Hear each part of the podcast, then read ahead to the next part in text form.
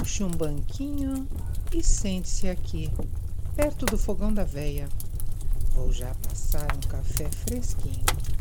Fique à vontade. Ah, lembre-se que você pode apoiar todos os projetos da veia e ganhar recompensas. Dá uma olhada lá no padrim.com.br ou no PicPay.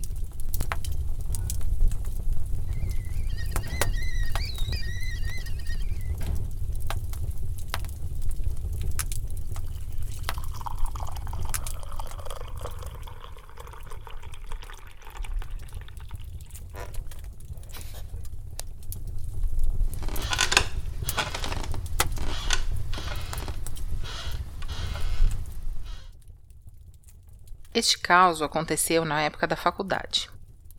Fui morar em outra cidade, no interior, bem menor do que a minha cidade natal. Logo que fiz a matrícula, fui procurar onde morar. A opção mais óbvia seria uma república estudantil. Além do gasto menor, eu faria amigos mais rápido. Encontrei com certa facilidade. A república estava instalada em um casarão antigo e com acesso rápido ao campus. Conversei com o pessoal que tinha colocado o anúncio e no mesmo dia, com tudo acertado, me instalei. Dividiria o quarto com mais uma pessoa que não conheci. As aulas começariam em duas semanas, tempo mais do que suficiente para buscar as minhas coisas e conhecer a nova cidade. Eu dormiria lá naquela noite e na noite seguinte pegaria o ônibus de volta. E que noite! A República estava praticamente vazia, todos os quartos trancados pedi recomendação aos novos colegas e saí para comer um lanche. Estava adorando a tranquilidade daquele lugar. Tudo era perto, podia ser feito a pé e as pessoas eram muito amáveis. Voltei para a República e só escutava uma TV ligada em um dos quartos, ninguém nas áreas comuns. As tábuas de madeira rangiam enquanto eu caminhava. Segui para o meu quarto. O único detalhe que me incomodava era um quadro no quarto. Era uma paisagem estranha, e uma mancha pequenininha parecia uma pessoa no fundo dessa paisagem. Me deu arrepios. Peguei meu livro e deitei na cama. O bendito do quadro ficava bem de frente para mim. Não demorou muito e peguei no sono. Dormi muito bem até que um pesadelo me atormentou. Sonhei com uma senhora, muito enrugada, subindo em cima de mim e me enforcando. O peso dela não me deixava reagir.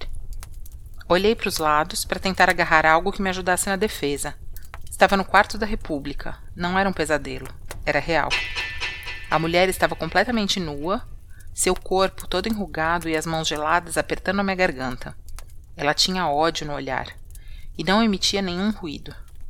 Em um momento ela se acomodou no meu peito e eu consegui mover as pernas. Meus olhos já lacrimejavam.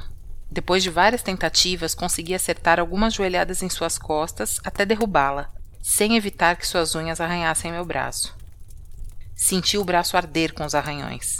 Imediatamente pulei da cama e olhei em volta. Nem sinal dela. Olhei meu braço e os vergões ainda latejavam. Olhei para o quadro e ainda me lembro o pavor que me ocorreu pelo corpo. O quadro estava virado de ponta cabeça. Sentei na cama sem reação, tentando processar tudo o que tinha acontecido. O silêncio era tanto que eu escutava os ponteiros do meu relógio de pulso. Revistei tudo, abri armários, olhei embaixo da cama. Tudo normal. Só o quadro invertido. Peguei o abençoado e coloquei no corredor, do lado de fora. Voltei para minha cama e rezei pedindo proteção. Fiquei alguns minutos prestando atenção no silêncio. Nada. Peguei meu livro já sabendo que não dormiria naquela noite. Comecei a ouvir passos no corredor. Eram passos de muita gente, rápidos. Fechei o livro para poder me concentrar. Escutava cochichos indecifráveis. Voltei para a reza sem saber o que estava lá fora. Aos poucos, tudo foi diminuindo, como se tivessem ido embora. Mais algum tempo de silêncio e voltei para o livro. Li até o amanhecer sem sustos. Percebi que já havia gente acordada e saí do quarto. O quadro não estava lá. Fui para a cozinha e congelei. Lá estava ele, em cima da mesa.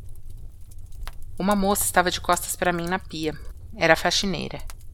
Desejei bom dia e ela, um pouco brava, perguntou por que, que o quadro estava no corredor. Não me senti à vontade para contar o ocorrido. Apenas disse que o quadro me incomodava e por isso coloquei ele para fora. Ela fez uma cara meio desconcertada e contou que o quadro era da pessoa que dividia o quarto comigo.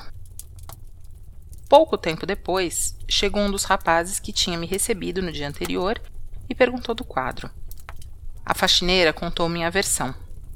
O rapaz disse que o quadro ia embora, pois a pessoa já não moraria ali. Havia desistido da faculdade e em breve buscaria tudo. Senti um alívio enorme. Realmente, quando retornei na outra semana, as coisas já não estavam no quarto. Mas só descobri mais tarde, e em outro caso, que o problema estava na casa. Obrigada por nos ouvir. Logo, logo tem mais.